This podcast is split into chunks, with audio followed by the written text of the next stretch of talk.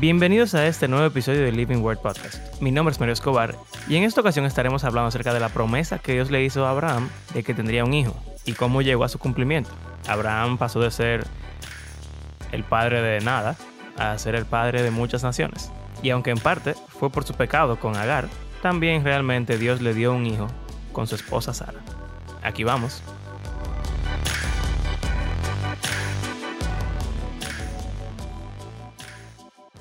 Ok, yo soy Mario Escobar. Este es Abraham. Yo Abraham Sánchez. El padre de muchos. y hoy vamos a estar concluyendo, esperamos, la historia de Abraham, viendo cómo ya finalmente se le cambia el nombre, porque él no se llama Abraham todavía. No, Abraham. Cómo Dios le, le mata al hijo, pero no se lo mata. Yo creo que hay gente que dice que él lo mató realmente. Mm. Yo creo. Dice Pero- que lo detuvo antes de. Sí. Pero por hebreos. En que- hebreos, sí. Ajá, que dice como que lo recibió entre los muertos, una cosa así. Pero nada. Génesis 17. Leamos. Eh, ah, un chin de contexto. Esto es justo después de que ellos tienen a Ismael.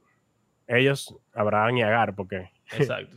Pero Sarai fue la de la idea, etcétera. Eh, Dios le prometió un hijo. Ellos fabricaron uno a su manera. Y 13 años después de eso, el Señor le habla a Abraham. Cuando Abraham tenía 99 años, el Señor se le apareció y le dijo, yo soy el Shaddai, Dios Todopoderoso. Anda delante de mí y sé perfecto. Yo estableceré mi pacto contigo y te multiplicaré en gran manera. ¿Ves? Lo mismo de, de Génesis 1. Y lo mismo que le había dicho ya. Eso es lo que me parece Abraham- interesante, como que, ¿por qué le tiene que repetir el pacto tantas veces? ¿Será que cada vez que se lo dice lo rompió? Y lo está como que re, rehaciendo. Porque ya ese pacto, ese pacto Mm. estaba hecho ya. ¿Por qué él se lo repite tanto? Incluso que se pasó por los animales, etcétera. Sí. Pero después pasó lo de. O sea, en el 15 pasó eso, que, que lo de los animales y se hizo el pacto. Y entonces, Sí. eh, después pasó lo de Agar en el 16 y ahora está pasando el pacto otra vez. Eh, Sí. Como si él lo está re. Va a ser diferente esta vez. Vamos a seguir. Dale. Entonces Abraham se postró sobre su rostro y Dios habló con él. En cuanto a mí, ahora, mi pacto es contigo y serás padre de multitud de naciones. No serás llamado más Abraham, sino que tu nombre será Abraham, porque yo te haré padre de multitud de naciones. Eh, eh, eh, Ajá. tiene que ver con padre y eh, lo otro tiene que ver con naciones. Raham significa Raham. multitudes. Exacto, entonces padre de multitudes. Que, bueno, está bien, dale. Te haré fecundo en gran manera, y de ti haré naciones, y de ti saldrán reyes. Estableceré mi pacto contigo y con tu descendencia después de ti, por todas sus generaciones, por pacto eterno. Él había dicho eso. Nosotros. Eh, a sus descendencias y sus generaciones. Yo creo que no, pero es que ahora viene lo de la circuncisión. Exacto. Eh, de ser Dios tuyo y de toda tu descendencia después de ti. Y te daré a ti y a tu descendencia después de ti la tierra de tus peregrinaciones. O sea, donde Él ha andado. Toda la tierra de Canaán como posesión perpetua. Y yo seré su Dios. O sea que básicamente lo mismo que ya Él le ha dicho. Pero ahora como que está haciendo mucho énfasis en la descendencia. Sí, que la- ya se había hecho, en la claro. eternidad, en que después de ti. Reyes, eh, naciones. Exacto. Eh, ¿Sabes qué? Volviendo a eso que habíamos hablado anteriormente, de que el pacto era incondicional, condicional, que si el de Noé, el más incondicional que hemos visto, eh, que Adán y Eva también se le bendijo, pero que ellos tenían que no comer del fruto del árbol. Y eso está implícito en la historia. Como que nosotros, en este lado del cristianismo, tenemos esa, como que esa lucha interna de que tiene que ser incondicional, de que es por gracia solamente, de que, eh, tú sabes, como que es un regalo de parte de Dios, pero Dios te ha hecho.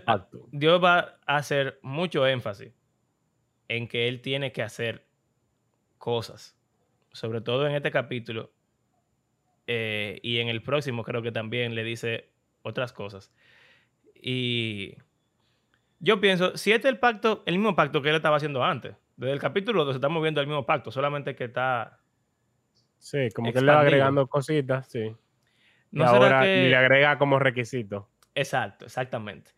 Porque eh, eso yo estaba pensando, no se dice promesa, se le Es llama pacto. pacto. Exactamente. Entonces, en un pacto no es simplemente yo te voy a hacer esto y ya, sino que en un pacto parte y parte tienen una responsabilidad. Exactamente, hay dos partes. Y eh, se me fue la idea. Pero es, es como que eso de que, ¿por qué? Ok, ya me acordé. ¿Por qué muchas veces queremos pensar que el pacto que él le hizo en el capítulo 12, que él nada más le dice vete y ya, es incondicional si él le dice vete? Si él no se hubiera ido, no hubiera pasado nada. O el que le hace en el capítulo 13 o en el 15. O sea, ahora este sí es condicional, pero los otros no lo eran. Yo creo que si el mismo pacto que él está reiterando cada vez, cada vez, cada vez, y hemos visto el mismo patrón en los agentes anteriores, de que tienen el pacto, en cierto modo es incondicional, Dios te lo da y ya. Eh, pero tú tienes que hacer algo. Es como, es como los préstamos en los bancos. Ellos te lo dan y ya. Tú no tienes que ir a, a pagarle el dinero de que, mira, toma 10 mil pesos, dame 10 mil pesos. Ellos te dan tus 10 mil pesos, pero en el tiempo tú tienes que pagar tus cuotas mensuales y todo eso. Entonces, eh, la entrega es incondicional, pero hay un requerimiento a partir de ahí que si tú no lo cumples, entonces, no sé, te meten preso o te... No sé, Claro. te maldicen. Vamos a ver, esto es, esto es raro. Lo que viene. Yo siento que Andrés diría algo rarísimo en esto. ¿Dónde estás, él Andrés? tiene, él tiene Vuelve. su cuento. Él tiene su cuento para este episodio, en verdad. Ah, Vuelve, por favor. Di- Dijo además Dios a Abraham, tú pues guardarás mi pacto, tú y tu descendencia después de ti, por sus generaciones.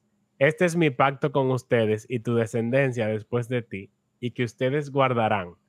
Todo varón de entre ustedes será circuncidado. Serán circuncidados en la carne de su prepucio, y esto será la señal de mi pacto con ustedes. A la edad de ocho días será circuncidado entre ustedes todo varón por sus generaciones.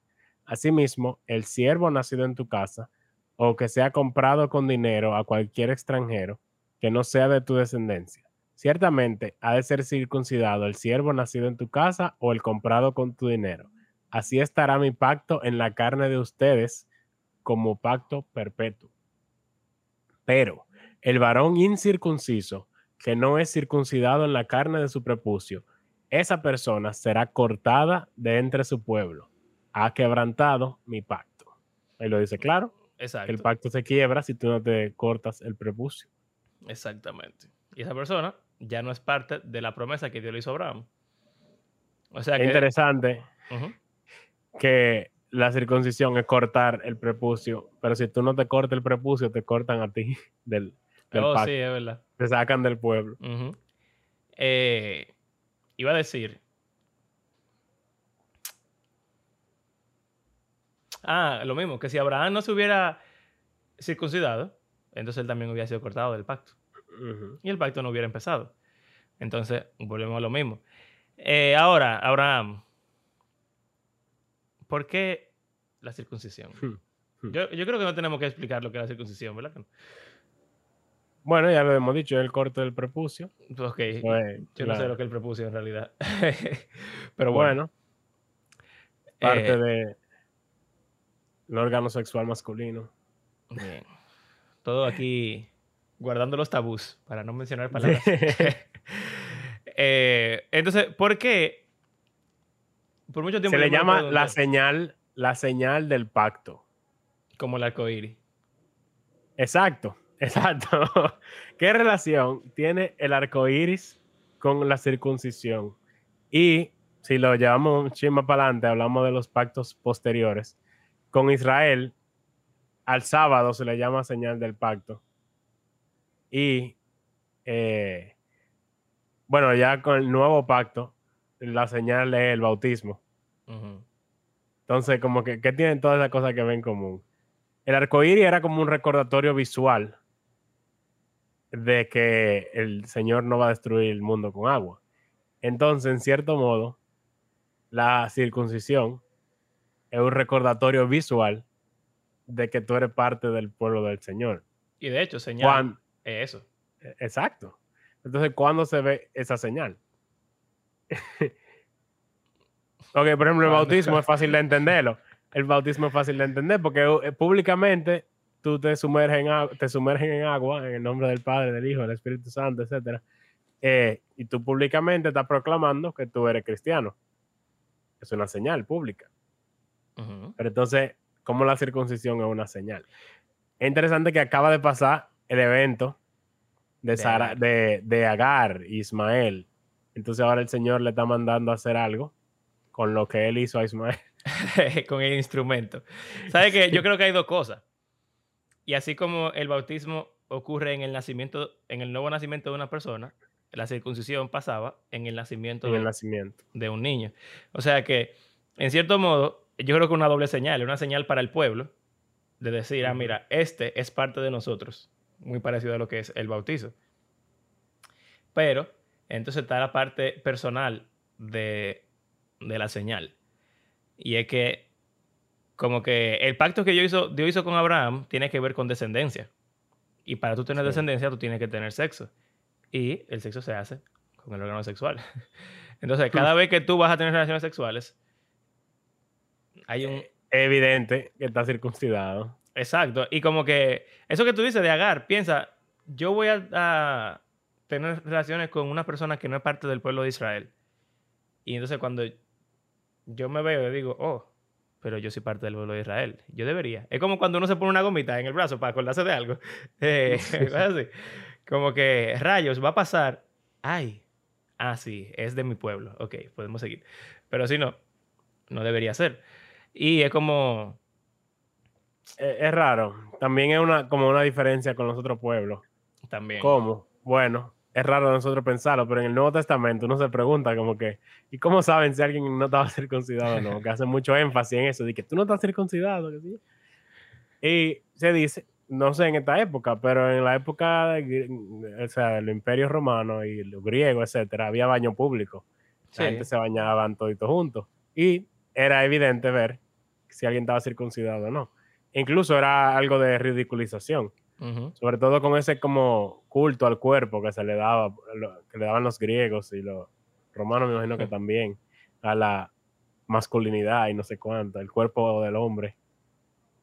Que tú lo cortes es como vergonzoso para ellos. Y también, o sea, Abraham tiene 99 años. No sé. ¿Quién va en su sano juicio a circuncidarse a los 99 años? Y qué gente adulta quisiera circuncidarse, eso es algo es vergonzoso, da miedo y tú estás cortando. Y duele. Y duele, ¿sabes? estás cortando parte de tu cuerpo. O sea que es como un sacrificio también, es un sacrificio de tu, de tu sexualidad. Porque al bebé, al bebé eso no le, claro. no le afecta, casi. Pero Abraham. Pero es interesante porque dice que, que a alguien que compren sea adulto o niño, hay que cortarlo también. Entonces. A Timoteo. Eh, que también era ya un, adulto. es, un, es, un, lío eso. Así que, ah, mira, tú tienes que circuncidarte, güey. Y bueno, eso lleva a todas clases de, de, problemas porque tú tienes que quedarte convaleciente por un tiempo y acuérdate de la historia de... Sí, sí, eso iba a decir que se utiliza, se mal utiliza esto para sacarle provecho.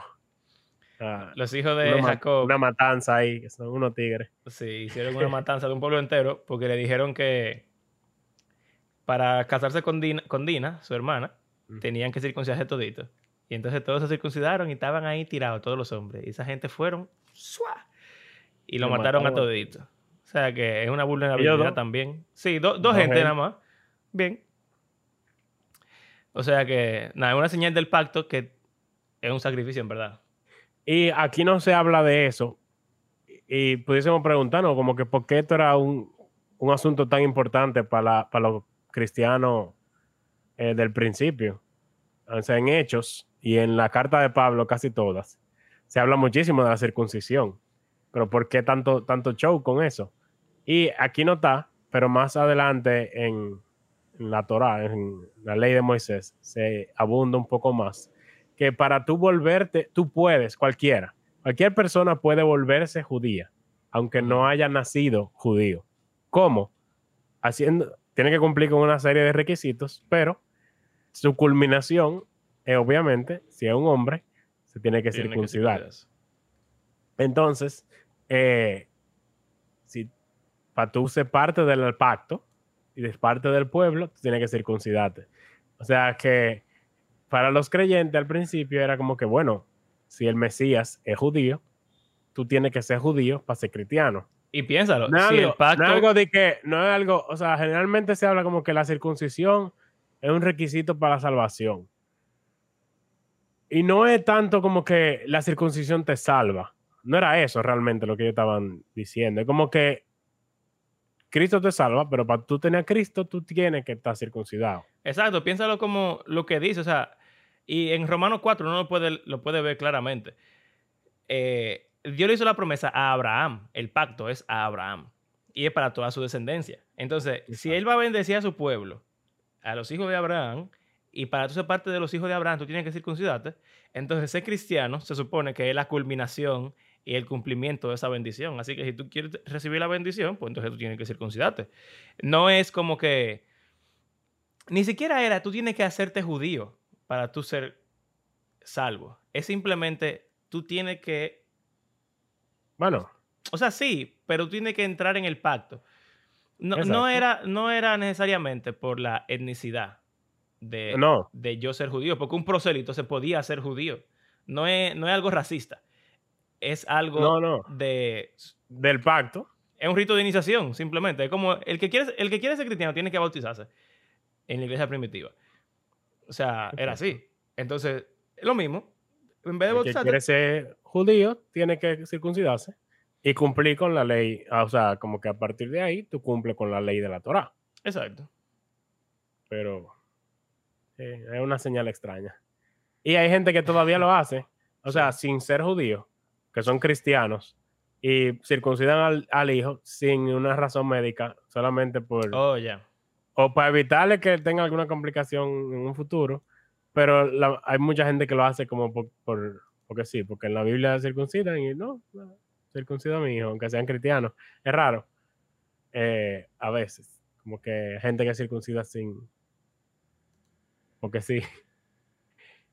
Como por costumbre.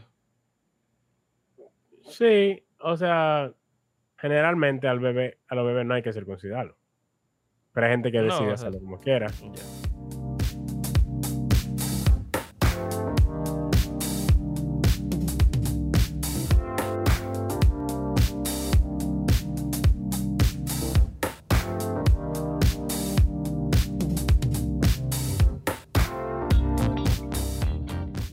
Entonces Dios dijo a Abraham, a Sarai, tu mujer, no la llamarás Sarai, sino que Sara será su nombre. La bendeciré y de cierto te daré un hijo por medio de ella. La bendeciré y será madre de naciones. Reyes de pueblos vendrán de ella. Entonces, aquí madre vemos. de naciones, como Eva. Que madre de todos los vivientes. Ellos, eh, sí, que ellos acaban de meter la pata. Porque el Señor le hizo un pacto de descendencia y ahora él le está como que, por si no había quedado claro, la descendencia es de parte de Sara. Tu esposa. Eh, tu esposa. Entonces, ella, que es estéril, y su nombre ahora será Sara, que significa princesa. Eh, sí. Es raro porque Sarai y Sara son prácticamente lo mismo. Y yo no sé cuál es la diferencia. Si fuera semántica, Sarai es eh, propio primera persona. O sea, sería mi princesa. Mm. Eh, y Sara es simplemente princesa y ya. Eh, pero no sé en verdad cuál es la razón del cambio del nombre, porque con Abraham es muy evidente, o sea, Raham, naciones. Eh, ahora, Sara, uno dice princesa, pero eso en español tiene como una connotación de Disney. y realmente ese no es lo que significa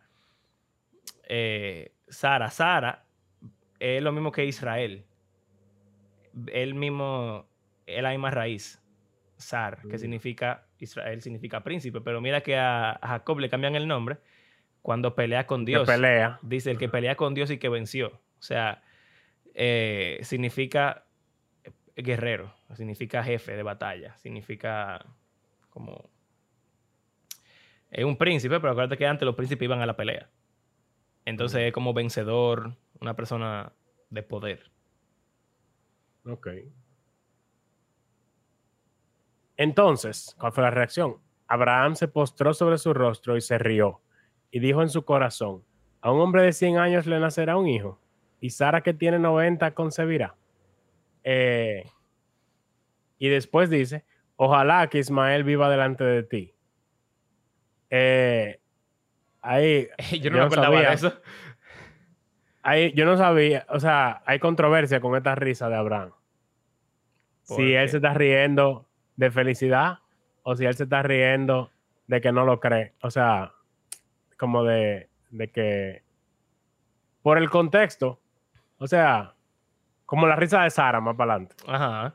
Pero, que Sara se ríe porque ella dice como que "Pf, eso es imposible. ¿y quién tiene esa controversia? Porque en el versículo próximo dice, ojalá que Ismael viva delante de ti. Y Dios le dice, Aquí "No". dice, hay, yo he oído personas que dicen que él se rió de la felicidad de que él va a tener un hijo de parte de Sara y como va a tener ese otro hijo, quiere también que Ismael no, no se le descarte. Pero mira el versículo 19. Sí. Léelo entero. Yo sé, O no sé, yo sé que, yo sé que tú no estás en esa controversia, pero como que me parece muy extraño porque eso está... bueno.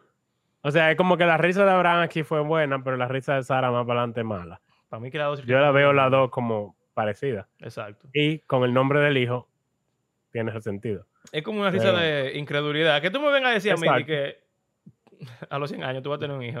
¿Cómo así, Dios? ojalá Ismael viva delante de ti. Pero Dios, res- es como volviendo a decir, como que ya tenemos a Ismael. Ajá, como que, úsalo a él, ya, eh, lo, ya lo eh, hicimos. sí. Pero Dios respondió, no, sino que Sara, tu mujer, te dará un hijo y le pondrás el nombre Isaac, que significa risa. Exacto.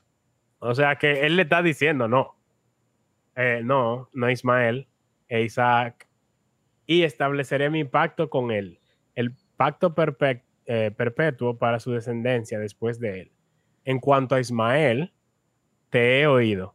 Yo lo bendeciré y lo haré fecundo y lo multiplicaré en gran manera. Edén. Él será el padre de doce príncipes y haré de él una gran nación. Doce. 12 igual ¿Qué que... otro? sí. Coincidencias. Pero mi pacto lo estableceré con Isaac, el hijo que Sara te dará por este tiempo el año que viene. Uy. Él le puso un plazo ya. Él no lo había dicho, él solamente le dicho, tú vas a tener una gran descendencia, pero ahora le dijo, para el año que El viene, año que viene ya. ya. ¿Qué le parece? Es heavy, en verdad. Quizá esa parte ya le da un poco más de concretidad a la... Concretidad. Sí, me acabo de meter esa palabra. Pero como que Dios, te Dios hace promesa, o Dios te- tú crees que Dios va a hacer algo, o tú crees que algo va a pasar y ya, pero no sabes cuándo. Pero cuando te dicen, ya, mira, tal cosa va a pasar en tanto tiempo, uno se siente más confiado. Yo como que veo que este episodio no vamos a llegar al final. No, nunca. bueno, resumiendo lo que viene, eh, Abraham cogió un cuchillo, shuan, shuan, shuan, Se circuncidó. todos los, pre- todos los prepucios de su casa. Bien ahí.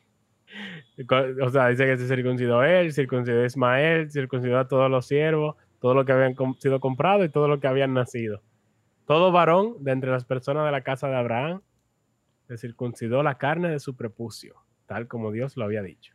Abraham tenía 99 años cuando fue circuncidado, sin anestesia. Tranquilo. Entonces, ahora viene la parte que nos vamos a medio volar. Que es la historia de Sodoma y Gomorra. Pero Sí. también lo que pasa aquí. Y es raro. Porque a Dios como que le gusta repetir las cosas, men.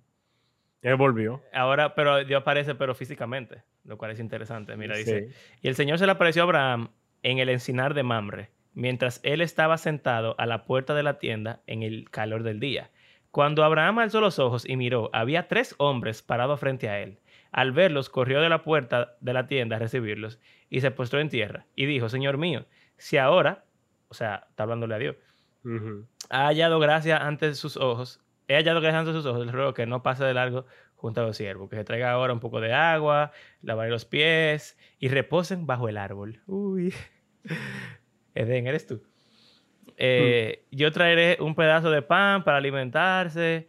Bla, bla, bla, bla, bla. Entonces Abraham fue, dijo, preparen comida, no sé qué, leche, eh, cuaja, que eso es, cuajada es como la Mantequilla. de la mantequilla o el queso de antes. Es, com- es complicado porque en Sí. inglés curd, eh, curds y eso era queso. Eh, como, sí. Como una versión de, de- como un queso yogur mantequilloso antiguo. Pero bueno, eso es lo que se comía ahí. Y eh, entonces ellos le dijeron, no está Sara tu mujer, está en la tienda. Y eh, entonces Uno de ellos. ¿Cuál será? Ciertamente, le dijo, ciertamente volveré a ti por este tiempo el próximo año y Sara, tu mujer, tendrá un hijo. Y Sara estaba escuchando la puerta de la tienda que estaba detrás de él. Abraham y Sara eran ancianos, entrados en años, y Sara le había, a Sara le había cesado ya la costumbre de las mujeres, o sea que era ya... Obviamente, una mujer de 90 años. Si ella era estéril antes, ahora es doblemente estéril. Y Sara se rió para sus adentros, diciendo, tendré placer después de haber envejecido, siendo también viejo mi señor. Es básicamente lo mismo que dijo Abraham en el capítulo anterior, pero. Exacto. Una versión diferente. Eh, y el Señor le dijo a Abraham, ¿y por qué se rió Sara? eh, ay, mira, y aquí dice el Señor, que es Jehová. O sea que él con quien está hablando es Jehová. El varón que está hablando. Exacto. Eh, uno de ellos, como dice. Y entonces, ¿por qué se rió? ¿Hay algo demasiado difícil para el Señor? Qué boche. Volveré a ti al tiempo señalado, por este tiempo, el año próximo, y Sara tendrá un hijo. Pero Como Sara... ¿Qué? Yo creo que es eso, que como Abraham no le echan boche, dicen que su risa fue buena y la Sara- Eh. Bueno. Ahora viene una parte también, pila de Edén. Pero Sara lo negó porque tuvo Porque- miedo. El pecado. Diciendo, no me reí. Y el Señor le dice, usted se rió. Mi hermana, usted se rió. Le dijo el Señor. Entonces, nada, aquí, dos de los, ya vamos a hablar de esto, pero rápidamente. De los tres hombres, uno se quedó, que era Jehová, El Señor. el Señor. Y dos se fueron, posiblemente dos ángeles, dos no sé qué. Es interesante porque dice aquí, los hombres se levantaron y miraron hacia Sodoma y fueron para allá. Y el capítulo siguiente comienza diciendo, los dos ángeles llegaron a Sodoma. Sí, los eh, revela su O sea, identidad. Sí, y igual que pasó aquí, como que uno de los varones y después dice, el Señor dijo. Ajá, O sea exacto. que eh, eran tres hombres, uno era el Señor y dos eran dos ángeles. ¿Cómo funciona eso? Bueno, Tenían apariencia humana. exacto, parecían hombres. Bueno, el punto es que... Pero Abraham supo que eran gente. O sea, él supo que eran como el Señor de cierto modo, porque él fue y le llevó. Eh, bueno, es raro porque al principio él como que le dice, él le dice mi señor, pero en verdad mi señor es como le decían a todo el mundo. Sí, Entonces, o sea, uno pudiera asumir que sí, que él sabía del principio, pero quizá se enteró después, no sé. bueno. Yo, yo pienso que sí, que él, y yo lo dije, cuando él le dijo señor, yo asumo que, que él sabía que era el señor, pero pudiera ser otra cosa. Nada, el punto es que se van los otros dos ángeles, van a Sodoma y Gomorra, que la van a destruir mandando fuego del cielo. Eh, Abraham se queda con el Señor y el Señor le dice, ah, mira, voy a destruir a esta gente. Entonces Abraham tiene miedo porque lo está ahí le dice, Señor, pero tú vas a destruir a todo el mundo, los buenos con los malos, qué sé yo qué. Que en verdad es importante esa parte, porque asume ese rol de intercesor que hablamos de que Noé tuvo, de ofrecer sacrificios por todo el mundo. Y aquí Abraham está básicamente regateando con el Señor para que no destruya a Sodoma, para salvar a su sobrino. Exacto. Y él básicamente va diciendo, Señor, pero si hay justos, y si hay no sé cuántos, y si hay 50, y si hay 20, y si hay 10, y si hay 5, bueno, no sé cuánto llega, pero el caso es que el Señor le dice, no te preocupes, lo que tú digas, básicamente. si tú dices, si hay 5, está bien, que haya 10, ok, no la destruyo, Eh, pero si se destruye, si, si se la destruyó, o sea que Yo creo que no habían, no había la cantidad mínima que, que se, que No. se requería. Pero Dios es bueno y Él no destruye al justo Lot, sino que le da una vía de escape. Eh, Y después la historia de- hijas se embarazan de él, de su papá. Bien. Bien, bien extraño. Y de ahí salen donaciones enemigas de Israel. a Moab. futuro. Y O sea, que vemos que todo lo que ha tenido que ver con Lot ha tenido lío. Ya lo sabes. Qué cosa, ¿eh? Eh, Y bueno, ya eso es lo que pasa ahí, básicamente. Entonces, eh, en el 20. Él Ah, hace lo mismo que hizo en Egipto. Ella Abraham está burlado, men. Otra vez, él dice que Sara es su, es su hermana. Una mujer de 90 años también. Eso, una, ¿Por una tía mía una me dijo, di que, ¿por qué una mujer de 90 años la quieren coger los hombres? Di que, porque es hermosa y qué sé yo. Pero no sé. Gustaba su... Hay ideas, ex- hay ideas eh, como de la edad, que quizás no eran esas, pero Sí, quién sabe. quizá que la historia está como en un orden...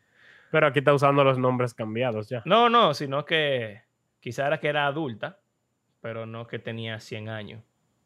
Yo he escuchado gente que dice eso, como que la edad de eran... ¿Sabes que hay veces que la edad de, y lo- los números en la Biblia son como simbólicos? Entonces hay gente que, que dice que quizás Sí. realmente no tenían 90 y 100 o lo que sea. Al final nadie sabe. Ella era El vieja. como caso, es, el caso es que cogieron a Sara otra vez. Sí, exacto. Y otra porque- vez el hombre se enfermó y toda su familia y qué sé yo.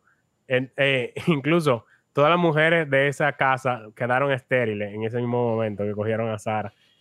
De alguna o sea, el señor, Un lío. eh, sí, una, una maldición básicamente. Exacto. Y el hombre se dio cuenta de que Abraham lo estaba engañando y él le pidió que orara. Y entonces Abraham oró a Dios. El hombre se sanó y dice, eh, y Dios sanó a su mujer y a sus siervas y tuvieron hijos. Porque el Señor había cerrado completamente toda matriz en la casa de Abimelech por causa de Sara, mujer de Abraham. Eh, volvió a, a volverlas fértil. Y entonces Exacto. después que sale la historia del nacimiento de Isaac. Hay muchas cosas de Abraham en la Biblia. Sí, en verdad sí. Y siempre hay como una combinación perfecta entre meter la pata y, Sí. y hacer lo correcto.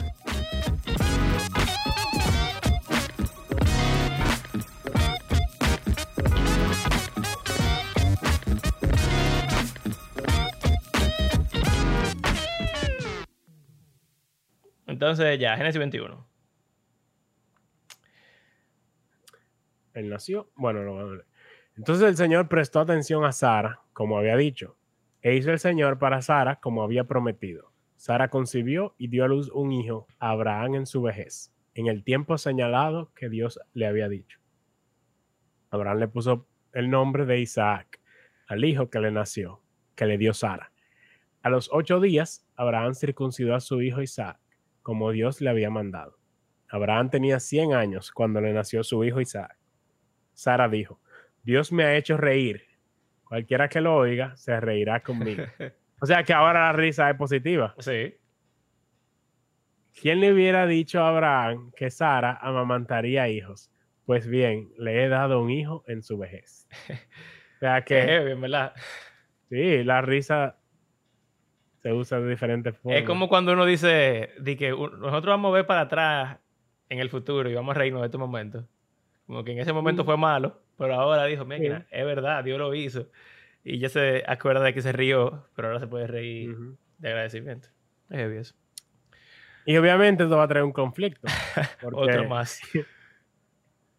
El niño creció y fue destetado. Y Abraham hizo un gran banquete el día que Isaac fue destetado. Pero Sara vio al hijo que Agar la egipcia le había dado a Abraham, burlándose de su hijo Isaac.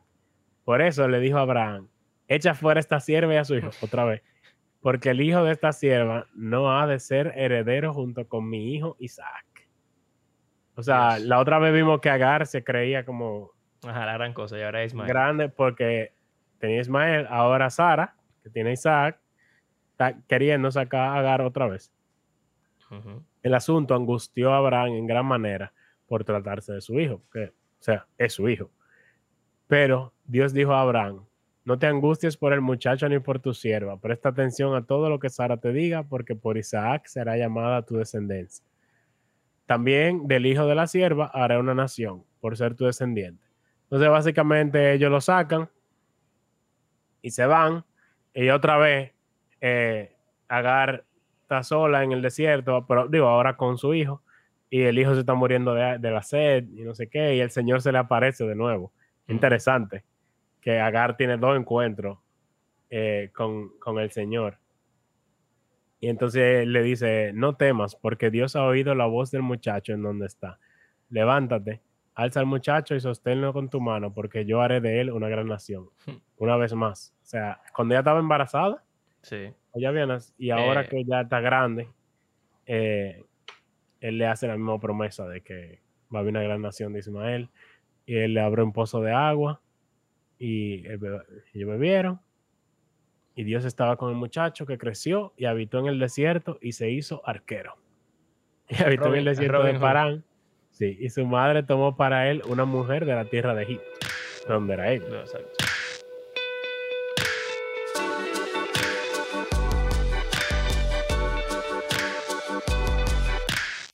Gracias por acompañarnos en este episodio. Les recordamos que hacemos este podcast porque creemos que la Biblia es un libro que está vivo y que tiene el poder de Dios para transformar a sus lectores y también todo el mundo. Si disfrutan de nuestro podcast pueden seguirnos en las redes sociales, suscribirse a nuestro canal de YouTube y si quieren apoyarnos económicamente pueden hacerlo en nuestras plataformas de PayPal o Patreon. La próxima semana ya finalmente vamos a acabar con la historia de Abraham viendo cómo Dios le hace la prueba máxima. Como de costumbre queremos agradecer a cada una de las personas que ha convertido nuestro podcast en parte de su rutina semanal y será hasta la próxima. Hasta luego.